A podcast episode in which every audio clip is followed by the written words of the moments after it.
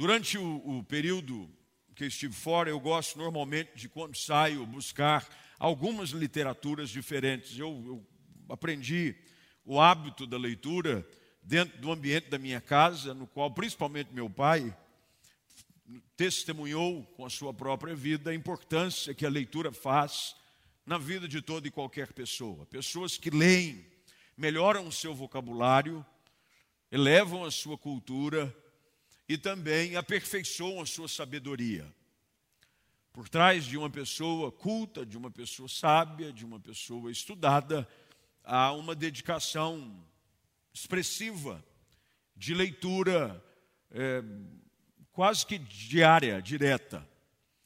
Leitura é algo que precisa ser intencional. Você tem que gostar de ler e você só aprende a gostar de ler lendo. Quanto mais você lê, mais você gosta de ler. E por conta desse hábito saudável, é, todas as vezes que eu saio, principalmente quando eu vou fora do país, pela facilidade da leitura num outro idioma, eu busco materiais diferentes que jamais chegam, infelizmente, chegarão no Brasil, mesmo com toda a facilidade hoje que se tem na tradução e publicação de materiais, comparado àquilo que acontecia, quem sabe, há três, quatro décadas atrás, onde o material literário, principalmente no que diz respeito a assuntos teológicos e doutrinários da vida cristã, era mais escasso. Hoje conseguimos coisas melhores. Numa dessas paradas que estive com o pastor amigo, eu fiz questão de parar numa livraria conhecida nos Estados Unidos chamada Barnes Nobles quem conhece, talvez aí online ou aqui, já deve ter ouvido falar dessa livraria, que é uma rede grande. Quase que em todo lugar tem essa livraria chamada Barnes Nobles. E eles têm sessões, como toda livraria tem, de assuntos específicos. Entra na livraria, tem de tudo, tudo que você imaginar. De culinária a como aprender a jogar bolinha de gude. Tem de tudo. E uma sessão, ela é toda dedicada a religiosidade. E nessa sessão de religiosidade, há vários tipos de religião, inclusive o cristianismo. É para lá que eu vou sempre. Corro e começo a buscar alguma coisa nova.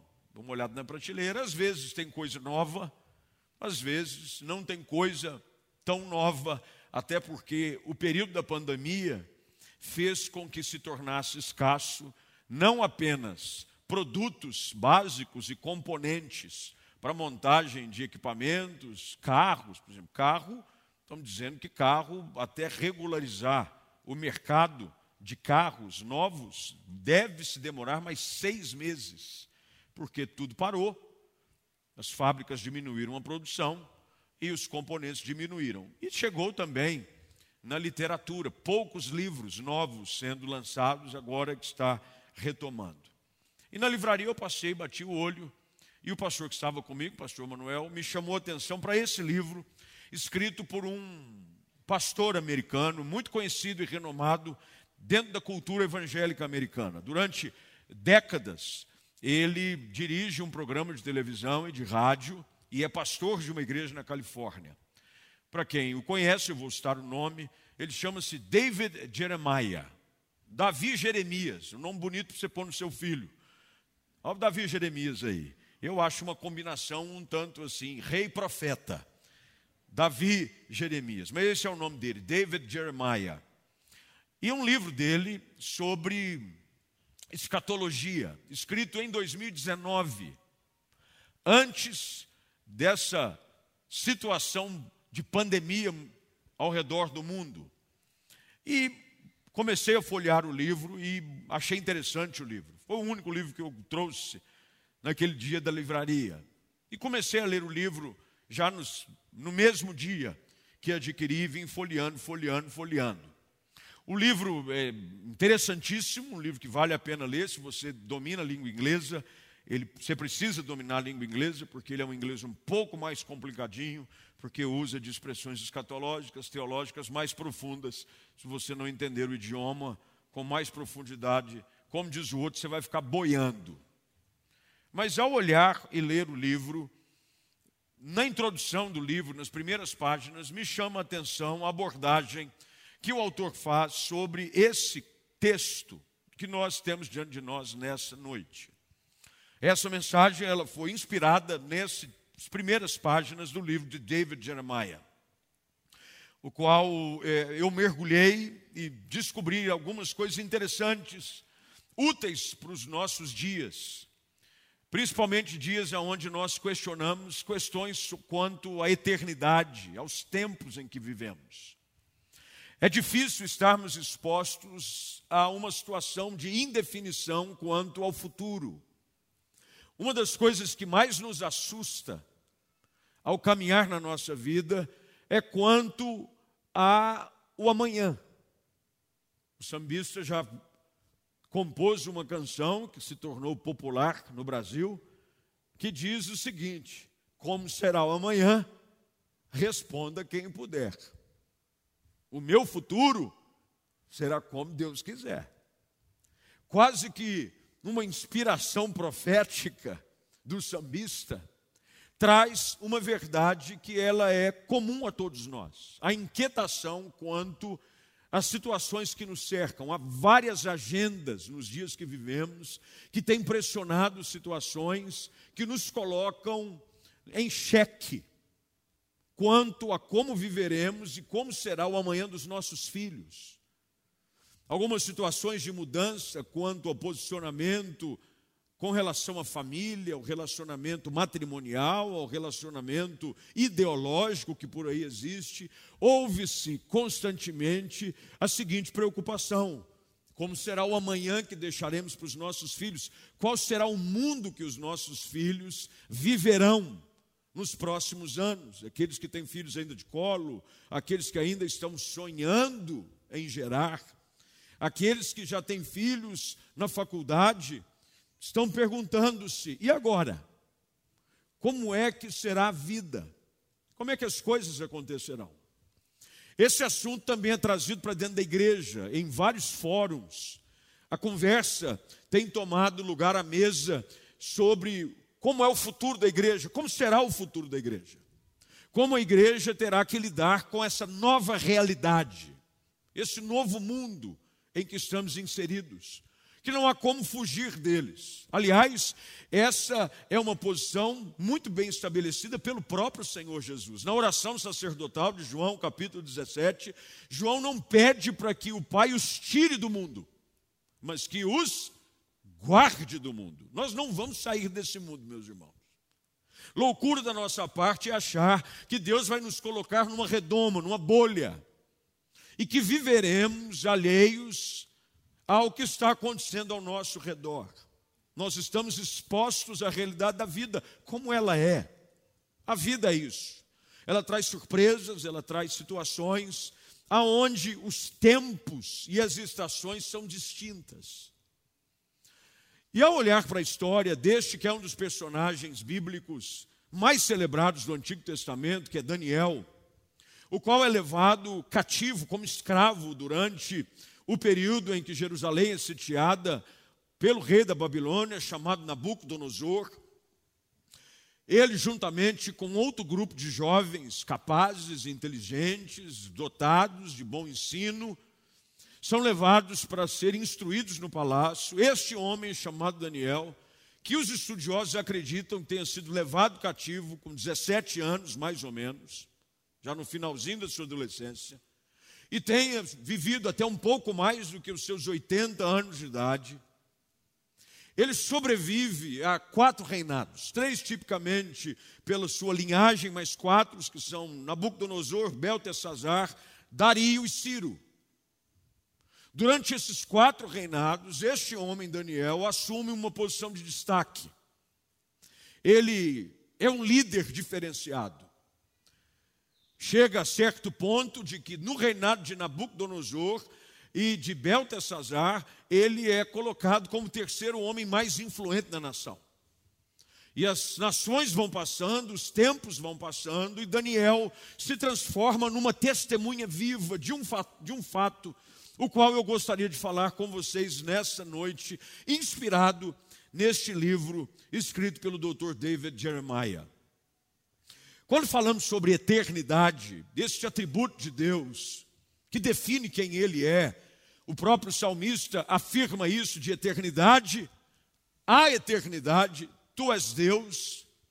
Em outras palavras, o salmista está dizendo: não há tempo sequer que consiga definir a sua existência. Deus sempre foi, sempre é e sempre haverá de ser quem Ele é. Deus é Deus, de eternidade a eternidade. Isso quer dizer de que Deus está acima dos tempos que regem a nossa vida na terra. Deus está acima. O seu trono está acima do Cronos, do tempo do homem. Antes de que houvesse o primeiro dia, Deus já governava no trono da eternidade. É por isso que quando você lê o livro do Gênesis, você vai ver de que quando Deus cria aqueles que seriam os aços que regeriam o dia e a noite, você vai ver que a expressão que é colocada no livro é: houve tarde de manhã no primeiro dia.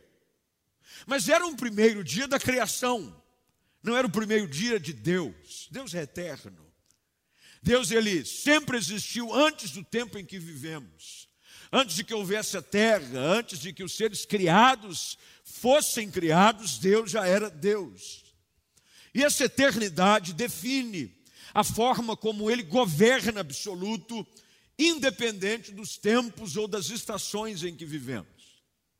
É fato de que às vezes as pressões da vida, às vezes aquela que nós vivemos, enfrentamos, situações em família, situações de uma pandemia, situações de uma crise econômica, nos levam a entrar num falso raciocínio de achar de que Deus está sendo pego de surpresa. Como é que Deus vai fazer? Como é que Deus vai resolver esse problema que eu estou enfrentando? E o livro de Daniel, do início ao fim, tem um sublime e transparente trabalho de trazer a visão da soberania de Deus em todos os tempos.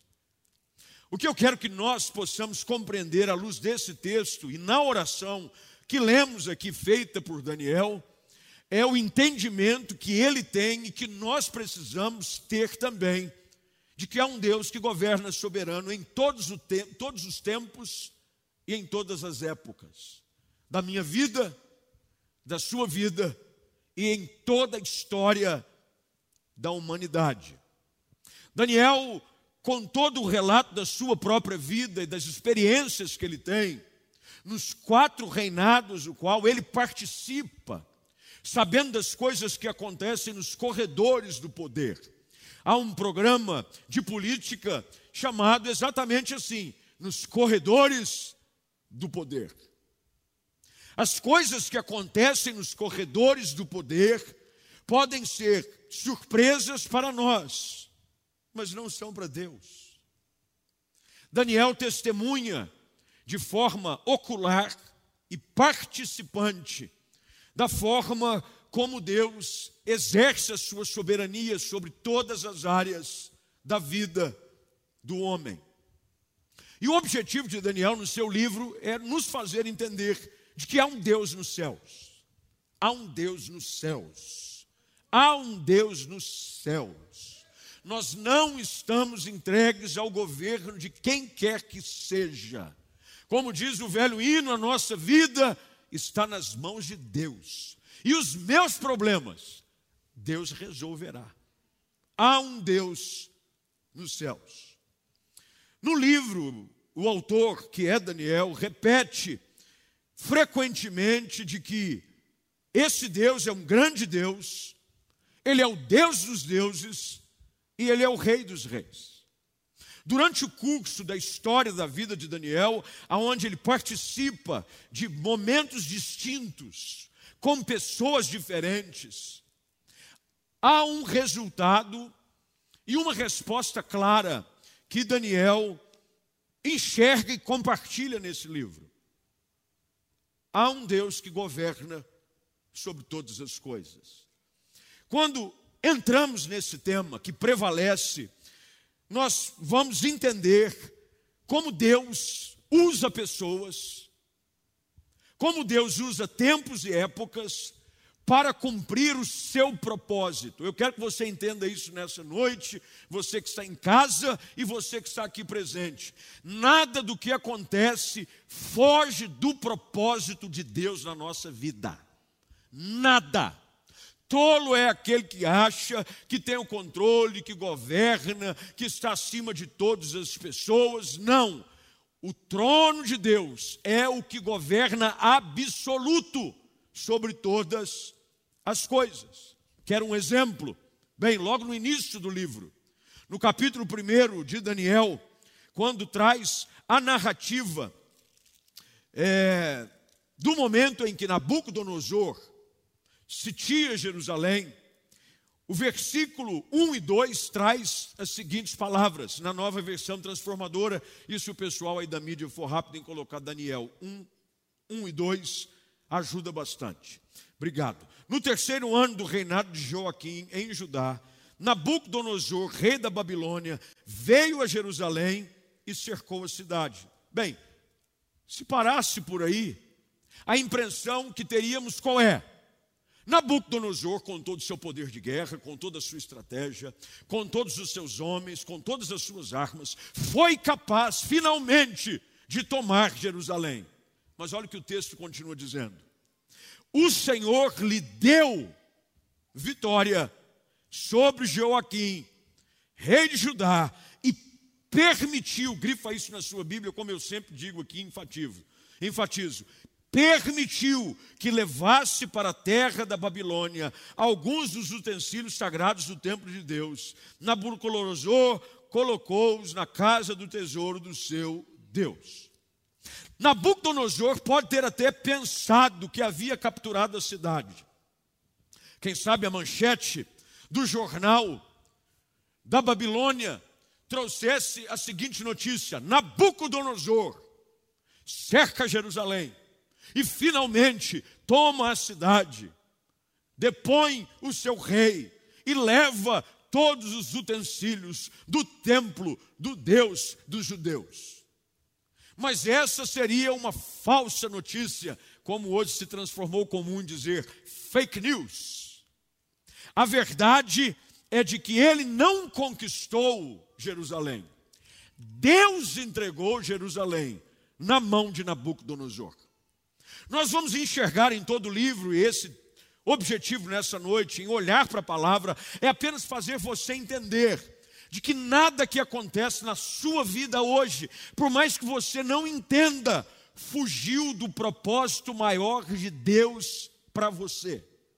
Coisas que você não entende, coisas que Deus permite acontecer, situações que a princípio parecem estar lhe prejudicando, têm um propósito maior.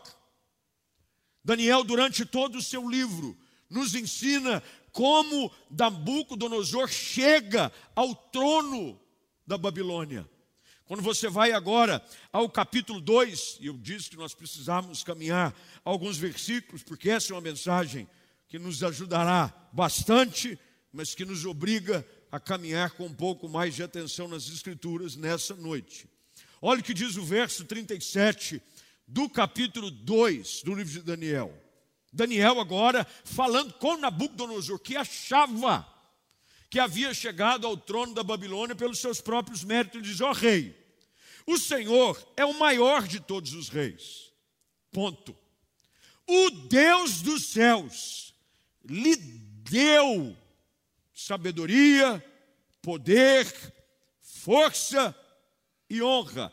Ele o fez governante de todo o mundo habitado, e pôs até os animais selvagens e as aves debaixo do seu controle. O que, que Daniel está ensinando a Nabucodonosor e o que é que o Espírito Santo de Deus quer nos ensinar hoje à noite? Nada do que acontece, nada do que você faz, a posição que você ocupa, a família que você está, é fruto da sua própria força. Tudo vem de Deus.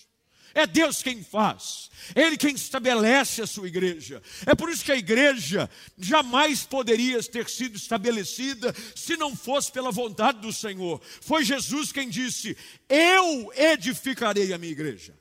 Não somos nós que edificamos a igreja.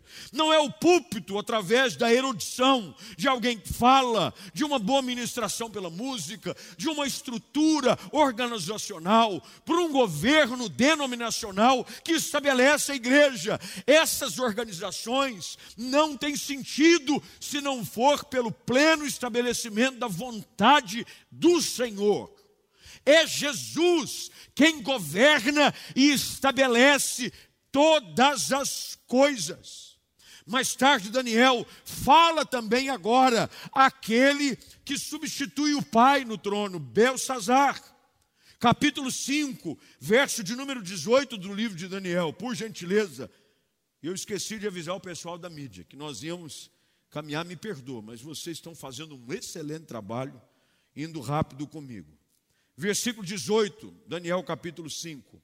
Ó rei, ele está agora falando com outro rei, não é mais Nabucodonosor, é Belsazar.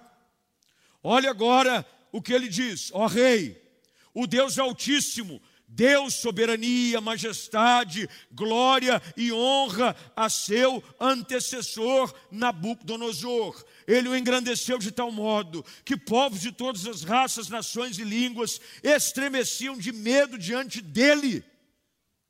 O que é que nós identificamos em todo o desenrolar do texto do livro de Daniel. É Daniel enxergando já agora num novo reinado. Não era mais agora Nabucodonosor, era um novo rei, mas era um novo rei para os homens. Mas quem continuava governando era o Senhor eterno. Como é bom saber de que nós não estamos entregues nas mãos de pessoas, nós não estamos, não estamos nas mãos dos homens, nós não estamos a mercê de governo tal, governo B, governo C, governo D. Meu irmão, e essa é uma falsa impressão que muitos de nós temos. Nós estamos e sempre estaremos nas mãos daquele que governa sobre todas as coisas para todo o sempre.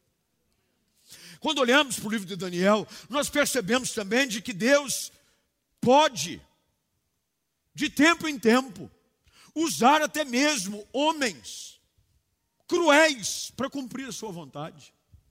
Pastor, mas que coisa é essa? Como é que Deus, Deus pode? Nós não entendemos a mente do Senhor. Às vezes nós queremos encontrar uma solução ou uma resposta rápida para entender aquilo que nós estamos vivendo. O fato é de que nós temos apenas uma falsa e leve impressão do tempo em que vivemos, mas o Senhor ele conhece o início e o fim. Como é que Jesus é apresentado? Ele é o Alfa e o Ômega. Ele é o princípio e o fim. Tudo é por Ele, tudo é para Ele. Ele governa sobre todas as coisas. Mais à frente, um outro governo é estabelecido, já agora de Ciro, o persa, um homem corrupto, mas que foi usado como instrumento nas mãos de Deus para estabelecer o reino. Meus irmãos, o que eu quero que você entenda nessa noite é de que você não está entregue ao acaso, ao destino ou à sorte. Deus me trouxe aqui, colocou esse livro na minha mão, para que eu pudesse compartilhar com você uma verdade de que a sua vida está segura nas mãos de um Deus que te ama que governa a sua história, que está no controle de todas as coisas e que fará com que tudo coopere para o seu bem e para o louvor da sua glória. Nada do que acontece é por acaso. Nem sempre nós compreendemos como, de que forma, mas Deus continua agindo nos corredores dos palácios, nos governos ao redor do mundo assim como ele fez no passado, ele continua fazendo hoje. E sabe de uma coisa? Eu não preciso temer o futuro, porque ele também já está nas mãos de Deus. Nós entramos agora numa nova semana, prestes a entrar no último mês do ano, às margens de um novo ano, e ficamos perguntando como será nós, como crentes em Jesus Cristo, deveríamos ser o povo mais calmo quanto a isso ao redor do mundo. nós não deveríamos ficar ansiosos. Aliás, foi isso que o Senhor Jesus busca ensinar os seus discípulos, quanto à ansiosa solicitude da vida, quanto ao que haverão de comer, quanto ao que haverão de vestir. E ele mostra, preste bem atenção, há um Deus que cuida dos seus. Olhe as aves do céu, olhe os lírios do campo, nem mesmo Salomão, em toda a sua glória, se vestiu como um destes. Deus provê como um Deus soberano, eterno, cuidador e amoroso tudo aquilo que o seu povo precisa. E para nós não vai ser diferente. Deus não mudou a sua forma de trabalhar. Deus continua estabelecendo o seu governo e Daniel em todo o livro vai nos ensinar que nada acontece sem que ele permita. É por isso que em Isaías capítulo 9, um texto messiânico, quando se é previsto, é um texto profético, é por isso que há uma previsão daquilo que viria a acontecer, quanto ao nascimento do Messias, no verso de número 6 do capítulo 9, há uma informação que às vezes nós não prestamos muita atenção. Nós sabemos o seu nome, qual seria? Maravilhoso conselheiro, Deus forte, Pai da eternidade, príncipe da paz. Nós sabemos quem é o seu nome. Mas há um detalhe no versículo 6 que às, às vezes nós ignoramos. Diz: o governo está sobre os seus ombros. Quem governa é Ele. E quando você se coloca debaixo do senhorio de Jesus, não há mais por que temer, sua vida está segura. Ele governa a sua história, Ele governa o seu casamento, Ele governa o seu hoje, Ele governa a sua história. O governo está sobre os seus ombros. Deus continua governando. Nós, como crentes em Cristo Jesus, deveríamos viver isso com uma paz que excede o entendimento. É por isso que Jesus foi dizer: Deixo-vos a minha paz, a minha paz eu vos dou. Eu não vou lá dou como a dá o mundo. O mundo dá uma paz falsa, que é circunstancial. Se tudo vai bem, eu estou em paz. Se as coisas acontecem como eu gostaria, eu fico tranquilo. Mas quem está debaixo do governo do Deus soberano, por mais que as circunstâncias queiram me convencer do contrário, eu continuo dormindo tranquilo, porque sei que nada foge do controle das mãos daquele que tudo governa. Daniel passa por todos estes reinos para nos ensinar de que não há por que ficar correndo de forma frenética desenfreada, de um lado para o outro. O que é que eu vou fazer? Como é que vai ser? E a família, e os filhos, meus irmãos, tudo o que acontece é pela vontade de Deus. Nada foge do seu controle. Daniel chega na Babilônia, um adolescente, vive décadas dentro dos palácios.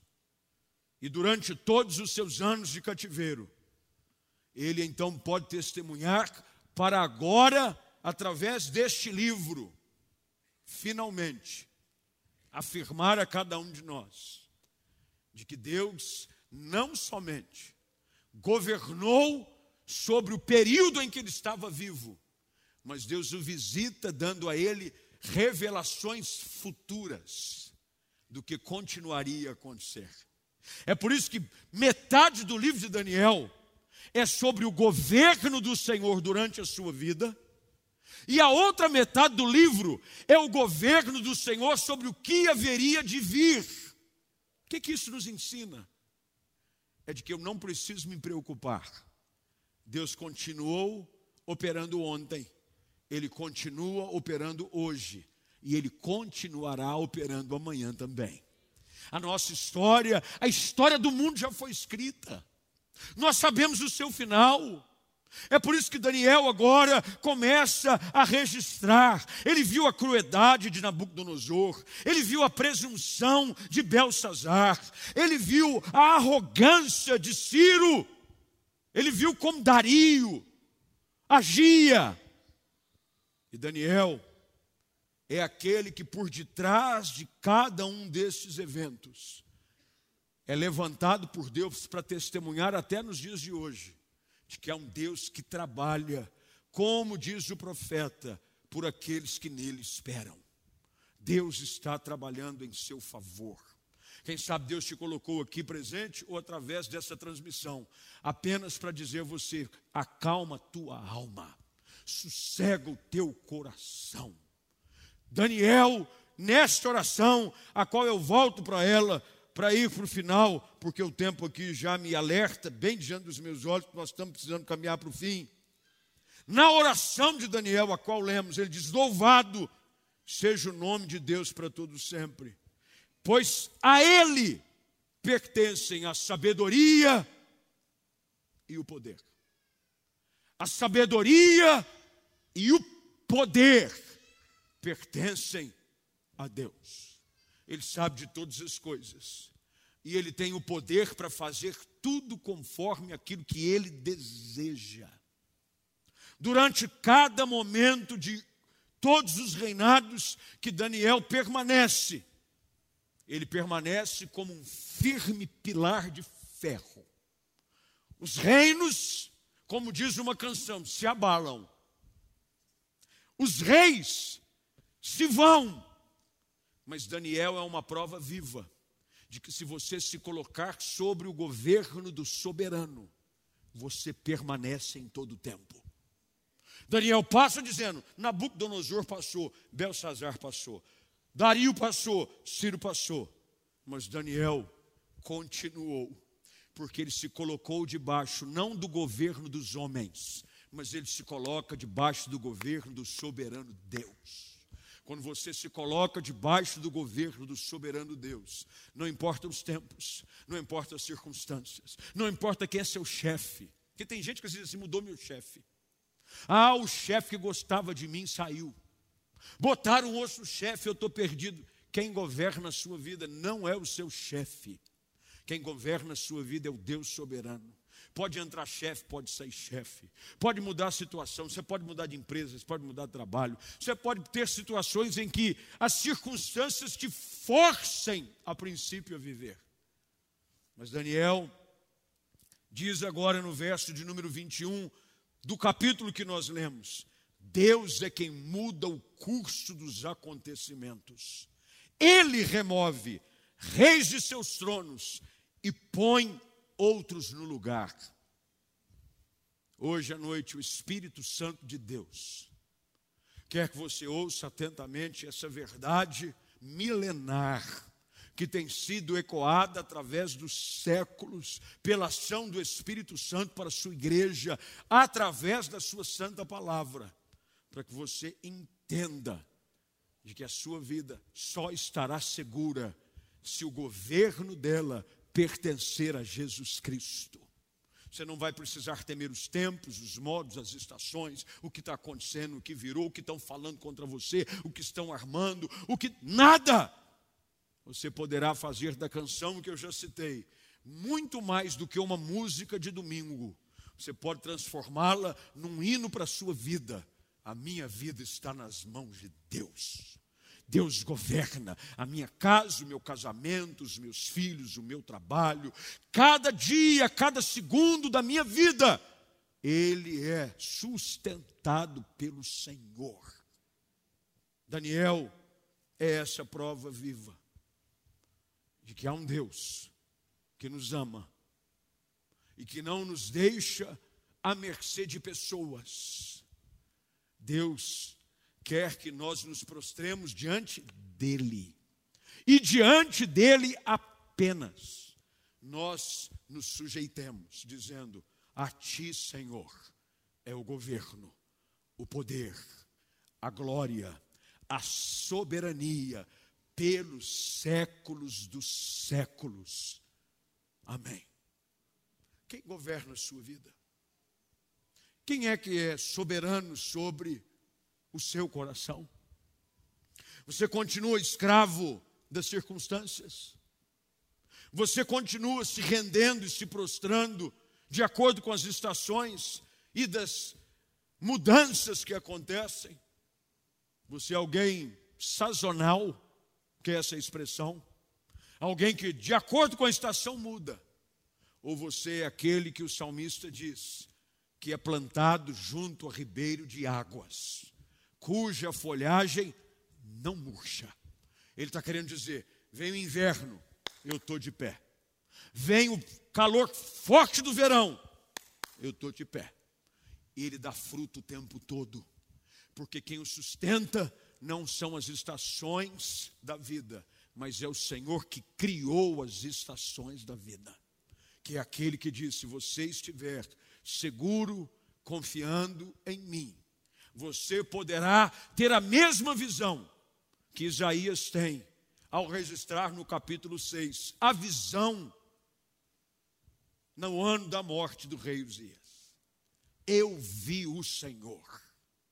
O rei havia sido morto, mas no ano em que um homem é deposto do trono, ele olha para os céus e vê o Senhor assentado no seu alto e sublime trono governando todas as coisas, independente das circunstâncias, independente das estações, independente das notícias contrárias, independente do diagnóstico. Deus continua soberano sobre todas as coisas. E Ele quer reinar sobre o seu coração. Ele quer ser Senhor sobre a sua vida. O governo que está sobre os seus ombros quer ser estabelecido sobre a sua casa, sobre a sua vida, sobre os seus negócios, para que você agora possa deitar tranquilo, como o salmista, o grande rei Davi dizia: Eu me deito e logo pego no sono, porque eu estou assentado, assentado sobre o trono de Israel.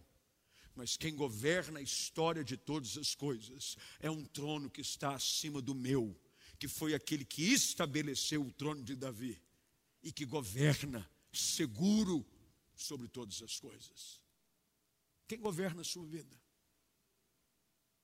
Você está ainda à mercê das estações e dos tempos?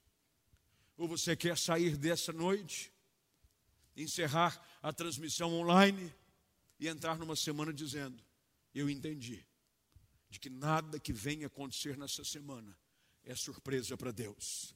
O melhor dele já está sendo preparado para mim eu posso enfrentar a semana tranquilo, eu posso caminhar sem ser pego de surpresa, porque eu sei que até mesmo enquanto nós dormimos, Deus dá aos seus amados.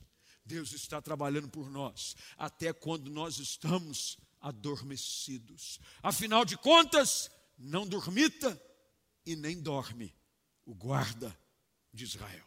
Eu quero orar com você. Coloque-se de pé, por favor. Feche seus olhos e curve a sua cabeça.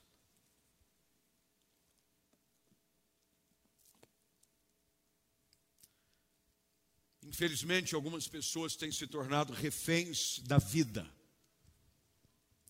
e têm se prostrado diante de circunstâncias, porque falham em entender essa verdade, a qual rege e governa todas as coisas antes de que o mundo fosse mundo. A visão de que todos os profetas escatológicos têm com relação ao trono de Deus é de que um dia todos os reis da terra se prostrarão diante do grande rei. Tiraremos as coroas da nossa cabeça, aquelas que nos foram entregues exclusivamente pela sua graça, e as depositaremos aos pés do Senhor Jesus, dizendo ao Senhor é que pertence toda a glória. Ao Senhor é que pertence todo o domínio. As visões que se tem sobre o futuro escatológico, o desfecho da história, é de que toda língua confessará, todo joelho se dobrará e confessará que Jesus Cristo é o Senhor. Nós não precisamos esperar o desfecho da história para nos prostrarmos diante dessa soberania e do governo desse Deus que rege absoluto sobre todas as coisas. Deus quer que você nessa noite entregue o seu coração, entregue a sua vida, Entregue as suas preocupações, dizendo: Senhor, eu entendi agora. A história de Daniel, durante quatro reinados, serve para nos ensinar de que aqueles a quem o Senhor estabelece, ninguém pode tirar. Meu irmão, quando Deus coloca alguém em algum lugar, não há força no mundo que seja poderosa o suficiente para derrubá-lo. Saul tentou de todas as formas perseguir a unção que havia sido derramada sobre Davi como um novo rei ungido sobre Israel. Mandaram persegui-lo como um cachorro, recompensa sobre a sua cabeça, armaram situações para matá-lo, mas aqueles a quem Deus estabeleceu permanecem. Quando eu entendo isso, e eu entrego a minha vida a esse Deus soberano, eu posso entrar nessa nova semana, eu posso enfrentar as dificuldades, sabedor de que elas não estão sob o meu poder de resolução. Tolice nós é achar de que temos o poder de resolver uma ou outra coisa pelas nossas próprias forças. Quando nós entramos sabendo de que Deus está no governo e de que Ele vai me dar sabedoria a oração de Daniel para a interpretação do sonho estabelece a forma como eu e você devemos nos aproximar diante de situações difíceis. Olhe qual era a ameaça. Se nós não tivermos a solução do sonho, há risco de morte. Aí Daniel diz: Senhor, preserva a nossa vida e dá-nos sabedoria para interpretar o sonho. Porque a minha vida não está nas mãos do rei. Lembre-se daquilo que Sadraque, Mesaque e Abidinego, nos nomes babilônicos dos seus três amigos. Eles responderam ao rei quando ameaçados de não se curvarem diante da estátua que havia sido construída. Ele disse: Olha, se vocês não se curvarem, nós vamos lançar vocês na fornalha que arde. A resposta deles foi: pouco importa. Se o Deus a quem servimos quiser nos livrar, ele nos livrará. Se Ele não quiser, está tudo certo. Mas nós não vamos nos prostrar diante da Sua imagem, porque nós já nos prostramos diante daquele que é digno de todas as coisas e que é maior do que o seu governo, ó Rei, é maior do que a sua estátua. Ele é o Deus dos deuses, Ele é o Senhor dos senhores, Ele é o Rei dos reis. E quando você escolhe se prostrar diante da soberania desse Deus, não importa a ameaça dos homens, não importa as dificuldades do amanhã. Eu entro diante daquilo que é desconhecido para mim, na certeza de que Deus está cuidando de todas as coisas. Sabe hoje você não precisa render-se ao Senhor Jesus para valer. Entregar sua vida nas mãos de Deus. Acalmar o seu coração e entender de que entregar a vida a Cristo é mais do que você ter o seu nome escrito no livro da vida. É você decidir andar com Ele para valer. Em submissão, debaixo do seu governo, da sua, do seu senhorio. E hoje você tem a oportunidade de fazer isso. E Deus quer te levar a viver uma vida segura, em que tudo o que acontece ao nosso redor vai servir para o nosso bem para cumprir o propósito perfeito de Deus nas nossas vidas. Você está disposto a isso? Portanto, se você está em casa ou você que está aqui, deseja entregar a sua vida a Jesus Cristo, a render o controle da sua história nas mãos do Senhor, a entender de que sozinho você não consegue nada, você é limitado, você é impotente. Você não tem governo sobre nada na sua vida. Há uma falsa ideia de governo e de domínio sobre você. Ela não existe. Só há um Deus soberano. Só há um que é de eternidade e eternidade é Deus. E hoje Ele está dizendo: dá o seu coração para mim. Deixa eu reinar sobre a sua vida. Deixa eu estabelecer o meu reino sobre você. É por isso que Jesus disse: Eu não acreditem quando disserem que o reino de Deus está ali, o reino de Deus está colado, diz, o reino de Deus está em vós. O reino de Deus está em vós. O reino de Deus quer ser estabelecido em você. Em você. Deus quer governar os seus sentimentos, as suas emoções, os teus desejos, os teus valores. Mas para isso, Jesus precisa ser entronizado como rei da sua vida. E para isso, você precisa confessar o seu pecado, abandonar a sua presunção, a sua arrogância, a sua prepotência de achar que tem domínio e governo sobre alguma coisa, você não tem. Renda-se ao Senhor hoje. Experimente uma vida completa, uma vida segura, uma vida que é governada por aquele que é Senhor sobre todas as coisas. Vamos juntos orar. Se você quer fazer essa oração, põe uma das suas mãos sobre o seu coração, em casa da mesma forma. E eu queria que você repetisse comigo essa oração o mais alto que você pudesse, tá bom? Não quero que você ore baixo, não. É uma oração de entrega. E ela tem que ser uma entrega audível, real. Em casa, repita alto também. E diga comigo essas palavras: Senhor Deus, eu ouvi tua palavra e reconheço que sem ti eu nada sou. Tu és o único Deus, o que governa absoluto sobre todas as coisas. Reinos, governos, domínios pertencem a ti. E nessa noite, eu venho te pedir, governa sobre a minha vida, perdoa os meus pecados, lava-me com o sangue de Jesus. Eu hoje confesso e declaro que Jesus Cristo é meu Senhor e meu Salvador.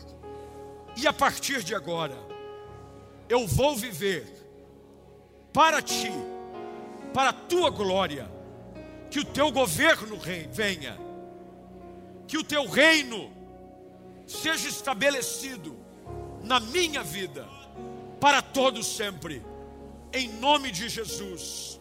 Amém e amém. Dá um aplauso bem forte ao nome.